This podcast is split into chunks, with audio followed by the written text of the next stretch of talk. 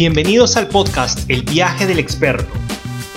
Cuando vemos a una persona que tiene éxito en algo, muchas veces no sabemos todo lo que está detrás de eso. Mi nombre es Fritz Cueva y este podcast ha sido creado para dar una mirada al viaje que han tenido que dar diversos líderes en la industria de la consultoría, coaching y capacitación para lograr llegar a donde están ahora. Hoy tenemos como invitado a Mariano Comba, Mariano es coach sistémico para atletas competitivos, entrenadores y emprendedores. Además, es un apasionado de lo que es el high performance y también la excelencia. Bienvenido al programa, Mariano. Muchas gracias, Fred, por la oportunidad. Gracias. Para todas las personas que no te conocen todavía, por favor, cuéntanos un poco sobre quién eres y a qué te dedicas. Bien. Bueno, ahí como, como dijiste, Fritz, mi nombre, eh, soy, soy coach, para, me dedico al, principalmente al área del deporte y hoy en día estoy mayormente con atletas y con emprendedores. Ese es el mayor nicho que podemos decir que me está tocando. Eh, también me ha tocado trabajar con entrenadores. Eh, principalmente los entrenadores que me han tocado eran juveniles y bueno, un poco el, el camino ¿no? que me, me, llevó al, al área del, del, high performance es, primero vine desde el área, el área del deporte, la parte como entrenador, y bueno, el hecho de trabajar con diferentes equipos, ya mismo siendo deportista, digo, siempre me, incliné por ese ámbito y bueno, después con el tiempo, más allá de que seguía con el entrenamiento físico, empecé a ver que había diferentes conversaciones que tenían los deportistas, los, los entrenadores principalmente, que era mi nicho, en el cual, bueno, tenían, entrenaban, hacían todo muy bien, pero había algo que los frenaba por algún momento. Entonces dije, qué bueno sería, digo, ya entendiendo lo que ellos hacen, poder eh, aprovechar y, ir como ganando nuevas habilidades. Y, eso me fue llevando al, al ámbito del coaching y, poder como conversar como de igual a igual con, con, estos deportistas y poder entender qué fue eso que, que más allá de, de, de, los aspectos físicos y demás que venían haciendo, es decir, tal vez ciertos miedos, ciertas cuestiones que decían que eso lo podían como frenar y bueno, eso fue lo que me, me llevó, ¿no? Y, después como otra cosa nueva fue el, el área del, el high ticket closing, ¿no? que también era un área también de, alta performance, si se quiere, porque bueno, había mucho dinero en juego, había ciertas conversaciones donde las personas se sentían muy, muy inhibidas ¿no? a, tomar decisiones como de, inversiones altas. Entonces, bueno, para, yo un poco siempre eh, estuve entre esos dos ámbitos, el coaching y el, deporte, y bueno, y en este último tiempo también eh, poder ayudar a las personas desde desde cerrar productos o servicios de alto valor, ¿no? Y eso creo que también me, me ayudó a, a, poder conversar con las personas y asistirlas en esas decisiones. Excelente. Para, para contarle un poco a la audiencia cómo te encontré. eh, bueno, yo uso mucho LinkedIn para conectar con personas y vi el perfil de Mariano y hubo algo en su perfil que me llamó bastante la atención y es que había llevado un entrenamiento que se llama High Ticket Closer que es un entrenamiento de Dan Locke. Dan Locke es un multimillonario estadounidense, eh, el mismo se llama el dragón asiático de los negocios y tiene un curso muy chévere que es de ventas y este es el High Ticket Closer. Conozco muy pocas personas que lo han llevado y me llamó bastante la atención que Mariano pues haya sido una de estas personas. Eh, y además, bueno, vi que eras eh, coach para atletas y performers de alto rendimiento, cosa que me llamó también totalmente la atención, porque yo soy un entusiasta eh, en la calistenia y el ejercicio y el entrenamiento físico. Así que cuéntanos un poco cómo así te animaste a iniciar esta aventura en el mundo del coaching orientado al alto rendimiento de los atletas y los emprendedores? Bueno, una, una de las cosas que, que, yo fui viendo, ¿no? Que es como que al principio, y esto se puede llevar a la, a la metáfora también de, del entrenamiento, ¿no? Al principio todos eh, mejoran, mejoran rápidamente, porque al no haber ninguna base previa, todos, inicialmente cualquier progreso es muy bueno pero empieza a llegar un momento, generalmente en el, en el medio, cuando las personas empiezan a, a, querer consolidar al año, los dos años, en donde todos pareciera que terminan teniendo los mismos problemas. Pareciera que no es que es lo mismo, pero sí hay como ciertos patrones. Y usualmente los patrones que ya no saben, se dejan de ser creativos o pierden consistencia o pierden eh, o empiezan a tener ciertos miedos que antes no tenían, porque antes el progreso era muy, parejo, era, siempre subía.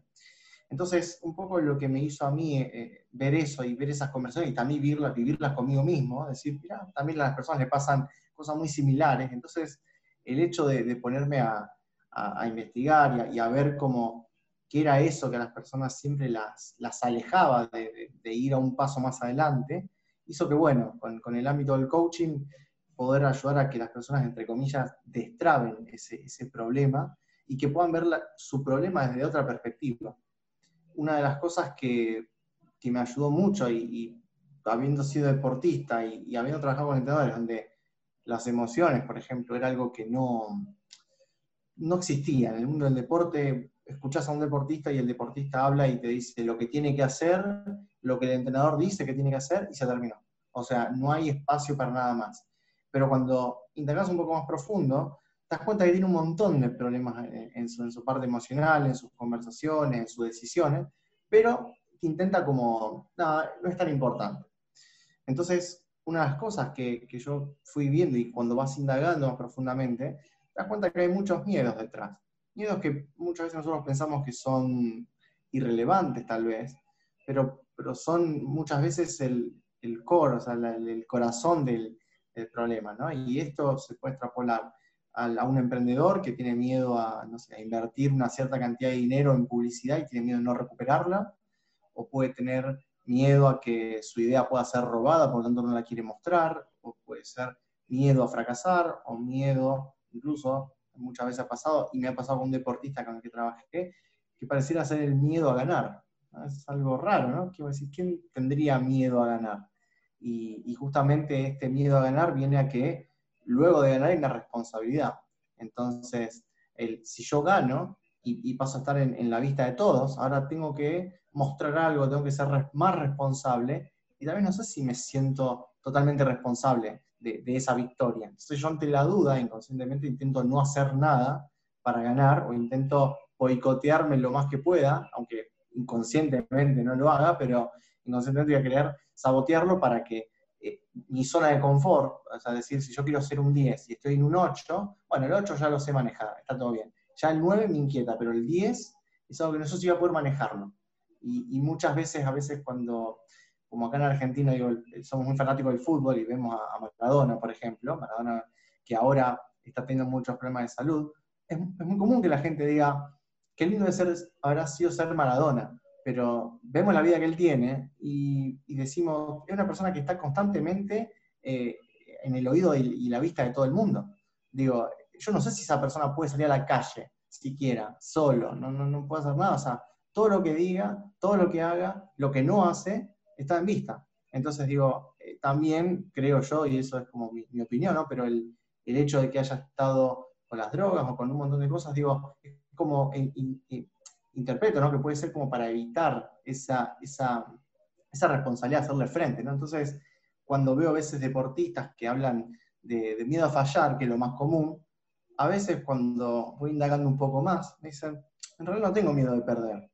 Mi, miedo es, si gano, ¿qué va a pasar? Voy a un jugador de fútbol, si gana, y, y se vuelve el mejor jugador de su, de su equipo, y lo llaman de otro club mejor y dice, pero ¿y si voy a otro club mejor y, ya no soy tan querido como en mi club y, tal vez no juego, no juego tan bien? Entonces tiene miedo de, ir a algo mejor y, perder, porque en, su equipo está cómodo, es el mejor jugador, lo quieren todos, o sea, es eh, en su liga tal vez es, sobresaliente, pero si va a un nivel siguiente, tal vez es un jugador promedio. Entonces ahí, es decir, si tal vez voy a un lugar más alto, no sé si me sentiré en esas condiciones. Entonces creo que lo que a mí me llevó un poco al, coaching, ¿no? y principalmente fue el área de los deportistas y los, los entrenadores, porque era mi ámbito, pero con el tiempo me empecé a, conectar mucho más con los emprendedores. Y los emprendedores, y que tenían como formas de pensar muy parecidas a los deportistas, eran casi iguales, no, no se notaba la diferencia. Entonces dije, y me relacionaba mucho. Yo pensaba que no me iba a conectar. Y me empecé a conectar muy bien con ellos. Incluso el último tiempo hasta te diría mejor que los deportistas, porque están más abiertos al cambio.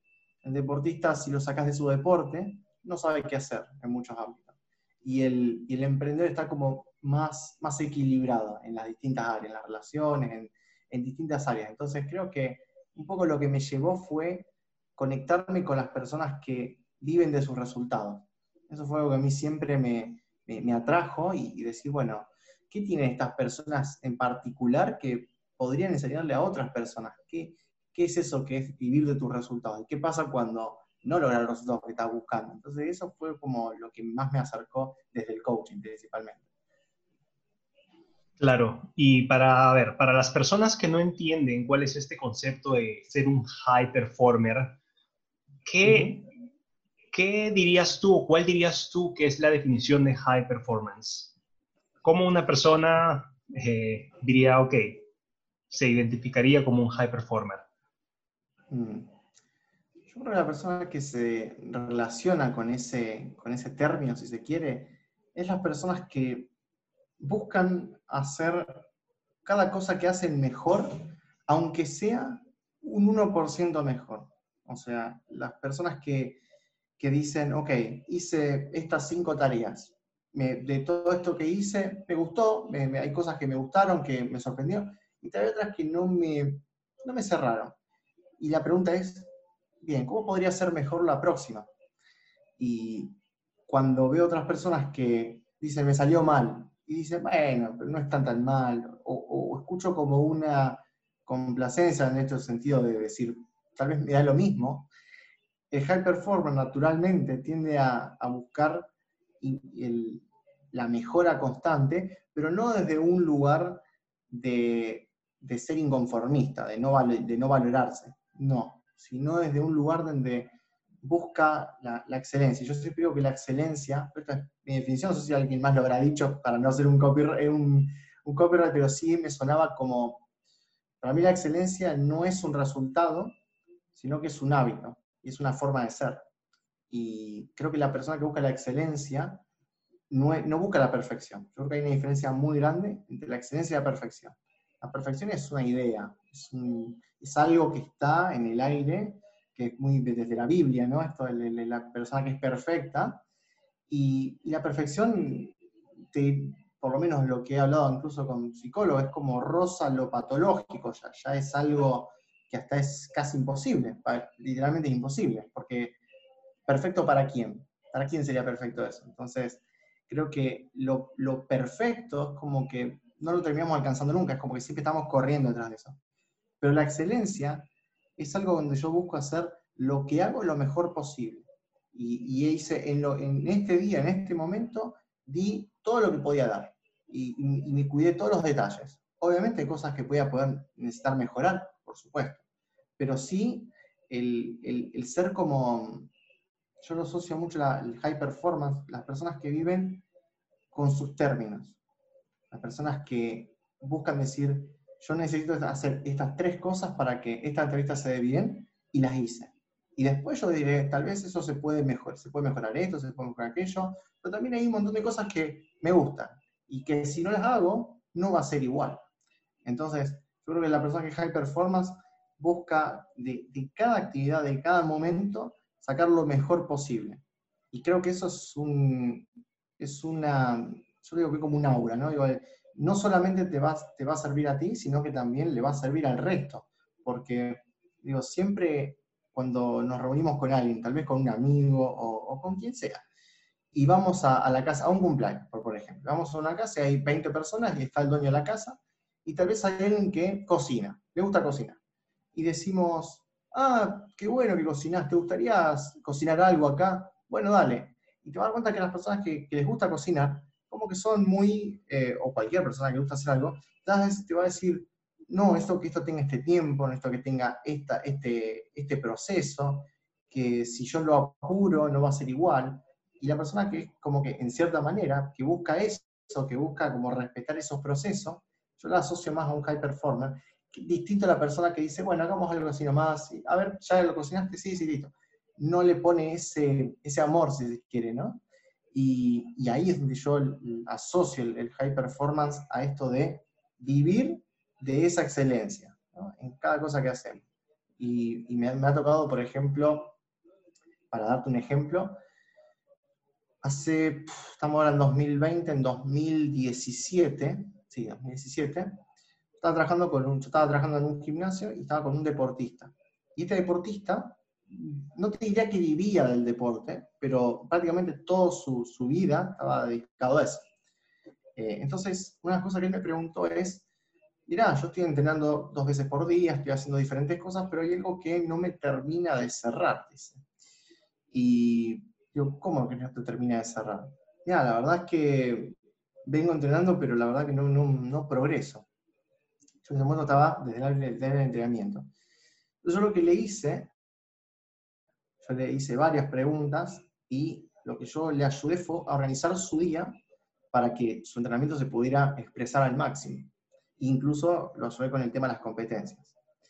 Esta persona jugaba al rugby. Y una de las cosas que, que pasaba es que al ser un deporte amateur, o deporte amateur, acá en Argentina por lo menos, las personas es muy común que estudian, trabajan, entrenan, hacen montones de cosas. O sea, como que no están 100% en su deporte. Esta persona tenía la facilidad de que solamente estudiaba, no tenía que trabajar, pero tenía una carga. Entonces me dice, la verdad que no sé cómo aprovechar el día, porque yo tengo competencias importantes y no sé cómo eh, liberar el máximo potencial porque siento que me voy a lesionar. Bien, entonces le dije, bueno, entonces le pregunté, ¿cuál es la actividad que a vos más, más te, te complica o es más dura para vos mentalmente? Y físicamente puede ser, pero mentalmente. Me dice, y mis entrenamientos. Yo termino de, entrenar y no puedo, no puedo hacer otra cosa. Entonces me, me, dice, porque le pongo mucha, mucha energía ahí. Bien. Entonces le digo, ok, ¿y vos normalmente cómo estudias? Y me dice, y no, mira, la mañana tengo clases, me pongo a estudiar, me pongo a hacer otras cosas, y entreno cuando puedo, y después tengo el otro turno de entrenamiento. ¿Y qué pasaba? Tenía tres horas de diferencia entre cada turno. Entonces le digo, claro, tenés muy poco descanso, los dos entrenamientos son muy duros, y lo que te va a pasar es que vas con el tiempo, si seguís así, te va a agarrar una fatiga adrenal. La fatiga adrenal es una, es un síntoma en donde ya es como un estrés crónico. Entonces el deporte cada vez empieza a perder músculo, empieza a perder varias funciones y se lesiona, después se enferma. Entonces lo que le dije, mirá, le digo, si, le digo, vos no tenés que trabajar, o sea, que no tenés una ventaja. Entonces lo que le dije, mirá, le digo, lo que yo te recomiendo es que entrenes el primer turno apenas, apenas te levantas, o sea, que la primera actividad del día. Entonces yo le dije, mira, a las 9 de la mañana te recomiendo que vayas al gimnasio y después vas a entrenar de vuelta a las 7 de la tarde, 7, 8 de la noche, una cosa así. Y vas a tener una ventana de tiempo en el cual el entrenamiento de fuerza, que es muy de alta intensidad, muy coordinativo, te va a dar un beneficio después en la resistencia.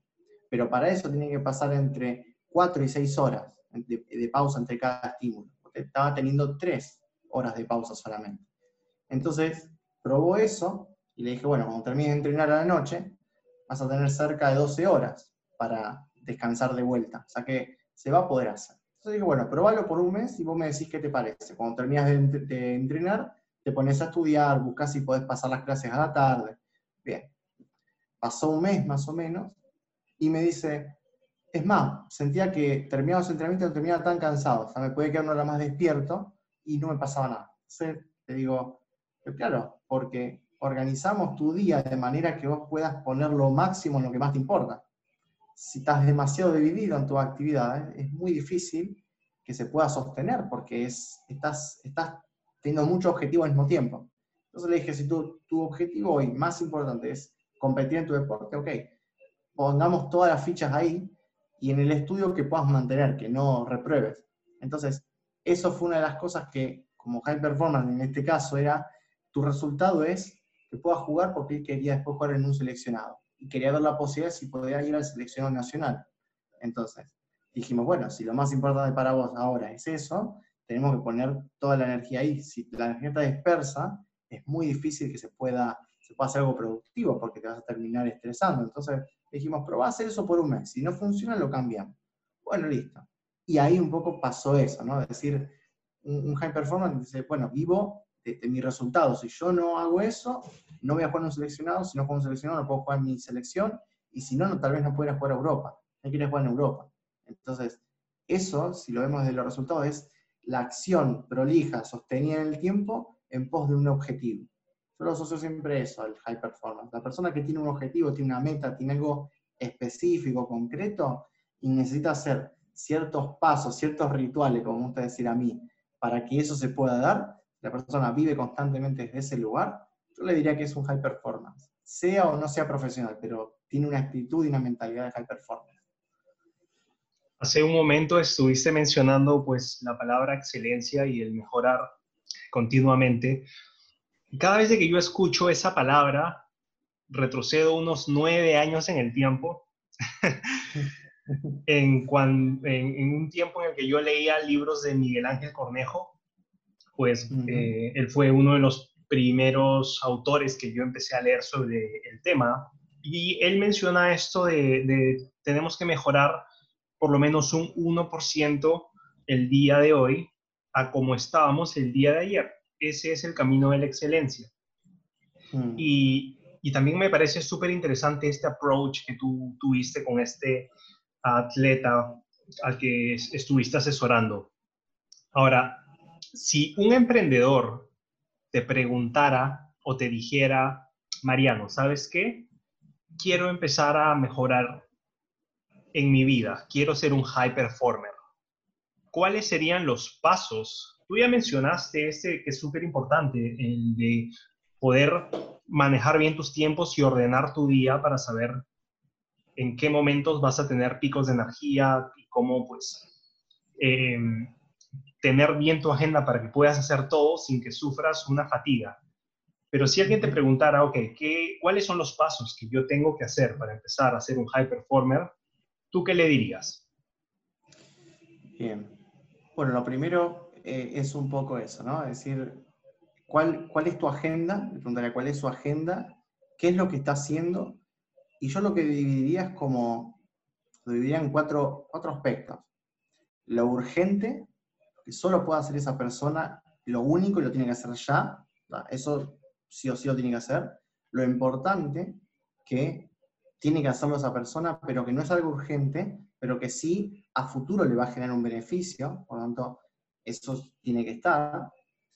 Y luego haber dos cosas que son las cosas delegables, la cual eso va a quitar energía, va a quitar recursos, va a quitar un montón de cosas, en las cuales yo digo hace ruido, pero no, no se escucha nada, es solamente ruido ambiental, por así decirlo, que cansa, estresa.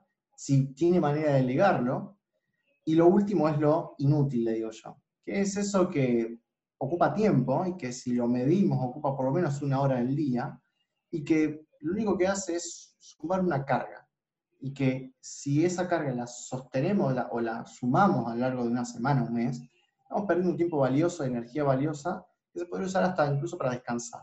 Entonces digo, lo urgente y lo importante tiene que estar, sí o sí. Pero lo, lo demás si hay manera de eliminarlo, o sea, si lo puedo delegar y lo que no me sirve si lo puedo sacar, ya ahí vamos a tener nuestra cabeza orientada en dos lugares.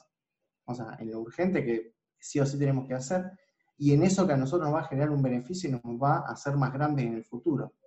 Entonces, si podemos ocupar nuestra cabeza y nuestro tiempo en solo esas dos cosas, nuestro día es mucho más grande, hasta podemos hacer más cosas. Porque dijimos, mira, qué, simple. Y un ejemplo de eso es cuando a veces usamos nuestro celular en un montón de cosas y no sé, si vemos la gente que usa mucho Instagram, aparece en Instagram cuánto tiempo aparece, el, tiempo de semanal o, diario, y, vemos que hay personas que tienen 14 horas semanales, 21 horas semanales, 30 horas semanales, y, le preguntas, bueno, ¿y vos trabajás con Instagram? No.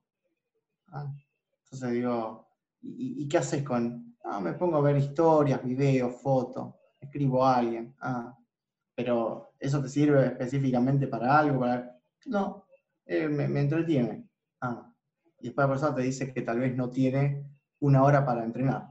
Entonces, cuando hacemos todo eso y vemos la, productividad del tiempo, de la energía, porque no, no lo quiero ver siempre de lugar productivo de, trabajo, sino de, de productivo en que todo lo que hacemos requiere energía es un principio biológico, ¿no? Entonces, La energía se tiene que ir a algún lado. Lo que, la energía química de los alimentos que consumimos se transforma en energía de, calor o de movimiento. Y, lo que no es eso, o sea, si yo estoy con el celular, hay un leve movimiento, pero hay una cantidad de, información que yo estoy reteniendo. Si esa información no me sirve, me voy a cansar mentalmente. Y lo que necesita realmente hacer, lo voy a poder hacer. O al menos lo voy a poder hacer de la mejor manera. Entonces, lo, primero que le diría es que miren su agenda, qué, qué cosas son importantes y urgentes, que en las cuales sí tiene que atender. Lo demás, poder delegarlo en cierto modo, lo máximo que pueda, ¿no? en las posibilidades de cada uno. Lo segundo es esto que comentaba antes con el deportista poder medir desde lo que es más estresante a lo menos estresante, para que lo más estresante o lo que requiera mayor esfuerzo, mayor energía y mayor resultado se pueda hacer primero, y que eso, porque eso también tiene que ver con un principio desde, el sistema hormonal, en el cual nosotros en el día estamos, liberamos mucho cortisol, una hormona del estrés, para poder despertarnos. Eso va a llegar a un pico a las 8 de la mañana más o menos, se va a mantener más o menos alto durante la mañana y a partir del mediodía empieza a bajar. ¿Esto qué significa? Que si va bajando y llegamos a la noche con los niveles bajos, que eso sería lo ideal, si ponemos una actividad muy intensa, en esa, ya sea mentalmente o físicamente, no vamos, a, no vamos a poder dormir. Y si no podemos dormir, nuestro día va a empezar mucho peor, porque yo estoy muy activo a la, a la noche, muy dormido a la mañana, y lo que está en el medio va a ser de 5 de 10. Entonces, cómo empieza el día o cómo termina el día va a determinar cómo sigue el resto del, otro día. Entonces, muchas veces se habla esto de un gran mal día hace una pésima semana. Entonces, eso es poder extrapolarlo, decir, bueno, ¿cómo puedo hacer mi día mejor para poder hacer lo que necesito, pero llegar a la noche y poder descansar? Porque si no descanso, cada vez va a ser peor. Y voy a llegar al sábado sin querer hablar con nadie, sin poder hacer nada, o simplemente voy a poder rendir la mitad y, y mis resultados de lo que estoy buscando no se van a poder dar, o se van a dar en un resultado muy bajo. Entonces, yo tendría que resumirlo, es como, primero mirar la agenda de lo que hay que hacer, lo que se puede delegar, poder priorizar lo importante y lo, urgente, si se quiere, poder en esa prioridad ver qué es lo más, lo más duro que es lo más importante, y hacer de, más duro y más importante a más simple, para que mi día termine como pequeñas, yo le llamo pequeñas victorias. Si la persona empieza el día está más fresca, con más energía, con más atención, y logra lo, más duro, ganó, hizo, una gran, hizo un gran win. Entonces, lo demás va a ser sencillo, porque sabe que no hay estrés. Sabe que, lo que va, si hizo eso, lo que sigue después es simple. Entonces es como gano, gano, gano, gano, gano y so, va, va construyendo mi autoestima, va construyendo de que soy capaz de hacer esto. Si eso lo invierto, y es como decir, voy a entrenar lo, más duro cuando estoy cansado a las 8 de la noche, 9 de la noche, podrá funcionar una parte, pero no va a ser sostenible a lo largo del tiempo. Entonces, si yo llego cansado lo más importante, no se va a poder hacer. Entonces ahí es donde justamente hablaba esto de y, esto lo hago con mi día a día, digo, bueno, en mi día a día, ¿qué es la tarea que más me importa hoy? No sé, digo, bueno, mi tarea más importante es tener una llamada con, no sé, en este caso contigo. Bueno, preparo mi día para llegar al mejor momento ahora. Si yo no me preparo, voy a estar en un estado en el cual no voy a estar totalmente consciente, voy a estar preparado. Entonces, busco lo, lo, cómo poder llegar al pico a esta hora, y lo, lo que sea que haga. A mí me ha tocado dar charlas o me ha tocado estar, por ejemplo, entrenando por una competencia. Bueno, busco que mi día se adapte a eso. Obviamente que eso no va a ser posible siempre, pero sí busco que por lo menos el 80% de las veces, el 90% de las veces, se pueda lograr. Y una cosa más importante es pedir ayuda. Los high performers no son eh, personas solitarias, para nada. A veces se creen que que son personas trabajadoras, que trabajan 16 horas por día. Eso no es tan así. Eh, cuando ves, si ves a Tony Robbins, por ejemplo, que, un proceso de él cuesta un millón de dólares, te vas a dar cuenta que Tony Robbins no es un tipo que trabaja 16 horas por día, para nada. De hecho, hace mucho menos. Las personas con high performance hacen mucho menos. pero lo que hace lo hacen excelente. Entonces, ahí es donde justamente decía esto de poder delegar o de poder hacer diferentes cosas en la cual te permita estar al máximo nivel. Si vemos a, por ejemplo, el lado del fútbol, hablo del fútbol porque es lo más que puede ser más conocido. Eh, Messi eh, o Cristiano Ronaldo, no creo que digan, bueno, entrenan seis horas por día, trabajan, tienen que cocinar, tienen que... No, Cristiano Ronaldo de hecho tiene un chef en la casa. Y, él no se va a poner a, hasta perder una hora de tiempo, a lavar los platos, que, que tiene que sacar... Tiene gente que le hace todo. Entonces, decir, bueno, la pregunta es, ¿de qué manera con mis posibilidades puedo reducir mis niveles de estrés para que las tareas que quiero hacer pueda hacerlas al mayor nivel posible y, al, y dar lo mejor que tengo? Porque en definitiva se trata de eso.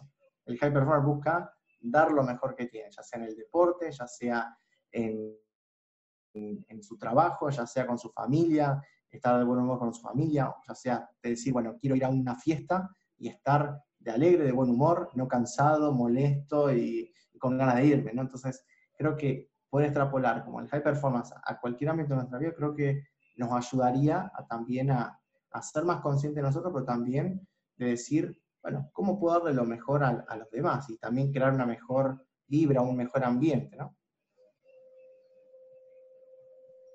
Muy... ¿Cuál es la palabra que estoy buscando? Eh, es, como que todo está, todo está unido. Tienes que integrar tu vida para lograr, pues, sacar ese, ese potencial que tú tienes y hacer las cosas que realmente importan. Exacto, exacto. Ahora, sí. Eh, una, una, una, cosita rápida que iba a decir. A veces cuando hablamos, por ejemplo, me ha tocado, tengo, mayormente con hombres me ha tocado hablar, pero es como pero en, las mujeres también aparece, que es como, bueno, eh, ¿y, qué haces de, tu vida? Bueno, yo hago trabajo de esto, estudio de esto, y después en mi vida, ¿cómo? ¿El trabajo no es parte de tu vida?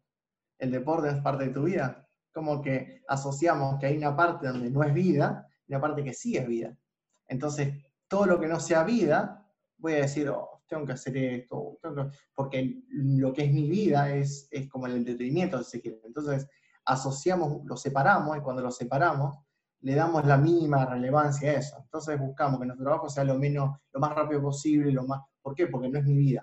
No, eso no es de mi vida, mi vida es esto. Entonces, como poder mostrar que eso es parte de tu vida y que es una elección, aunque tal vez no sea el mejor trabajo, en algún momento lo elegimos. Entonces, si tomamos eso como una elección, no como un tengo que, es mucho más factible a que cada espacio que hacemos mejore si trabajo en una oficina y no me gusta a mi jefe, decir, bueno, ¿cómo puedo hacer para que mi ambiente de trabajo sea un pequeño, pequeño mejor? A mi jefe no le gusta que llegue tarde, llego cinco minutos antes. no sé, a, mi, a tal persona le gusta que yo haga esto, bueno, colaboro. Me gusta escuchar cierta música en mi trabajo y a mis compañeros no les molesta, hago eso. Es como me estoy haciendo responsable de que al menos mejore algo.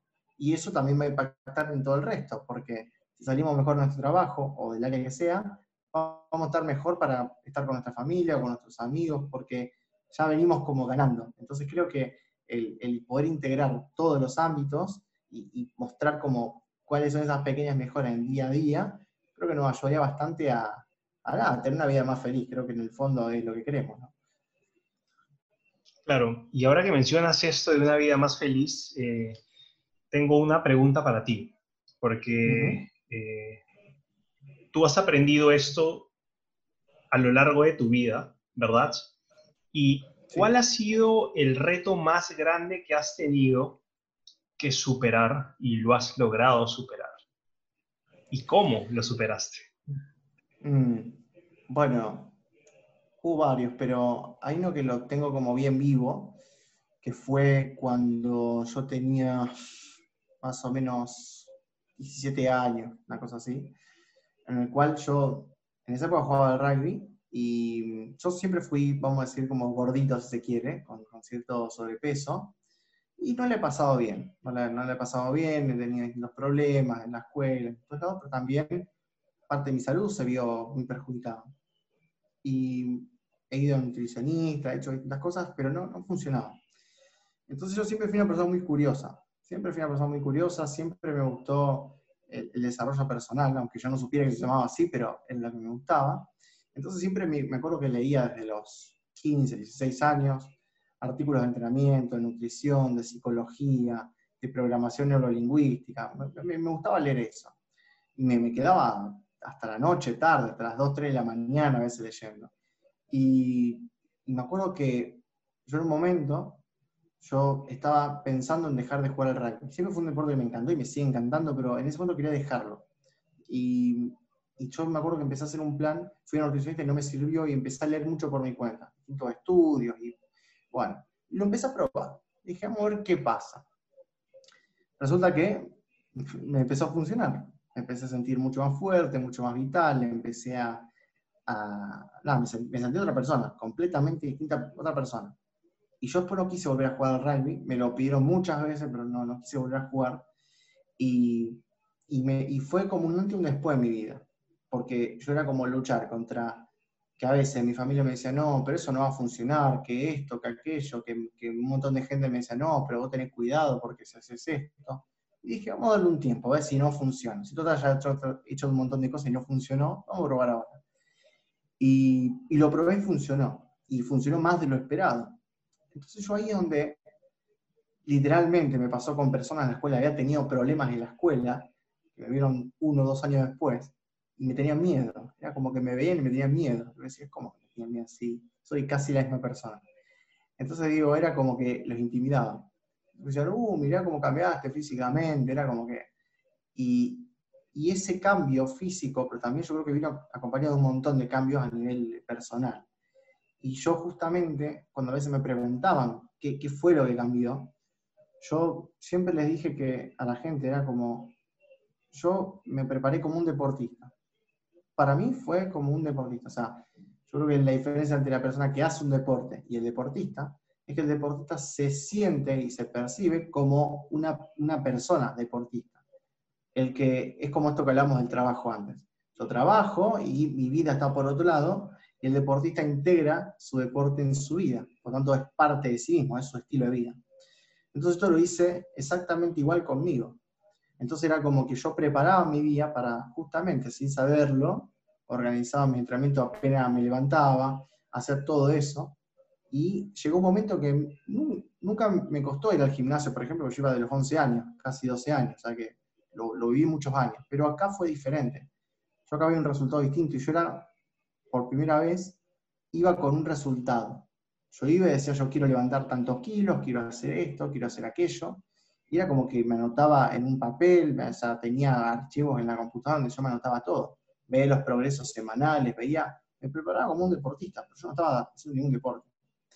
Y ese desafío fue lo que después hizo que yo con el tiempo me fuera al lado del coaching, porque yo decía, lo que yo hice sin saberlo demasiado, lo podía extrapolar a otros ámbitos. Entonces, ese, ese, ese momento que fue en el 2013, entre el 2013 y el 2014, eh, fue, como el, fue como la semilla que hizo que después creciera todo lo demás. O sea, yo, si no hubiera pasado eso, casi seguro te diría que no estaría eh, hablando con vos hoy. Muy interesante. Eh, ¿Hay algo que no te haya preguntado, pero tú crees que sea beneficioso para la audiencia o algo que les pueda servir a la audiencia? Mm, a ver. No sé si algo que tendría que ser eh, como sí o sí que tuviera que estar, pero sí hay algo que, que, que me gusta como siempre tenerlo en mente es aprender a visualizarse. Es algo que está muy, muy de moda ahora en estos tiempos, pero 10 años atrás es algo que no se, no se veía tanto. Y, a veces como esto cuando hablamos de high performance, yo creo que las personas que son high performance en ciertos modos, ya sea en su trabajo, en su deporte, en, en, lo que sea que hagan, creo que cumplen un patrón, es que no tienen, no tienen miedo a mirar grande no tienen miedo a mirarse en grande. Es como, yo a veces digo el delirio de grandeza, ¿no? Yo lo llamo así, pero es como aprender a mirarse, aprender a, a ver, escuchar, sentir todo antes de que pasara. Y, y, a veces eso es como que se nos enseña que eso está mal. Nos enseña que no, hay que hacer esto y es como que de muy tangible, pero de lo muy tangible siempre quedamos en, en lo concreto, en lo que, en lo que sé que, se, puede pasar. Pero en lo que yo sé que puede pasar, si ya sé que puede pasar, entonces no es tan difícil, porque sé que puede pasar. Ahora, lo que yo quiero que pase, hay una diferencia entre lo que sé que va a pasar y lo que quiero que pase, y decir, bueno, a ver, si yo quiero, ejemplo, si lo vemos en dinero, por ejemplo, yo quiero, estoy ganando mil dólares y quiero 10, hay una brecha grande, pero es lo que yo realmente quiero. La pregunta es, ¿cómo puedo hacer para llegar a 10? Y a veces las personas no se preguntan eso, tienen como miedo a preguntarse eso, como que, porque cuando yo digo, ¿cómo puedo hacer esto? ya no estoy quedándome en la excusa, no porque mi país, no porque esto, no porque aquello. Yo estoy pensando, está bien, puedo vivir en una zona de guerra, pero hay gente que ha salido de esa zona de guerra.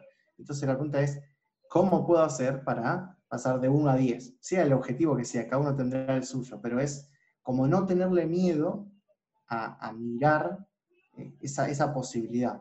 Porque he hablado con personas que pareciera que vos decís, no tiene nada a favor. Y la persona te termina diciendo algo que vos decís, hasta me sobran recursos. Y eso es algo que me ha pasado a mí también, y eso también no tengo miedo de contarlo. Es como, me ha pasado de tener miedo a no saber o miedo a no, a no saber cómo manejar una situación y veía que personas que lograban un montón de cosas tenían la mitad de recursos que yo tenía. Entonces digo, no eran los recursos, era que la persona estaba muy comprometida a que eso sucediera a toda costa siempre en el marco legal, ¿no? Pero digo, siempre la persona estaba comprometida, se dé como se dé, o sea, no tenía otra opción. De hecho, muchos te dicen, es que no tenía otra opción. Entonces, cuando inconscientemente dicen, no tengo otra opción, o funciona o funciona. Es como decir, mira, o hago esto o muero, entre comillas, ¿no? Entonces, creo que si tendría que decir como cuál es la pregunta que no me preguntaste, es como, ¿cómo podríamos nosotros conectarnos con, el high performance, si se quiere. Y, yo creo que lo asocio mucho a eso. Lo primero es como tener una visión que hasta nos dé un poco de miedo, pero si nos da un poco de miedo, porque realmente lo queremos. Si no nos pasa nada, si solamente sueño y ya está, es un sueño. Pero cuando yo estoy viendo una visión y la veo, la siento, la vuelo, todo, y me da miedo, bueno, probablemente esa sea tu visión de vida o tu misión en este mundo. Entonces, bueno, podemos vivir a buscar eso.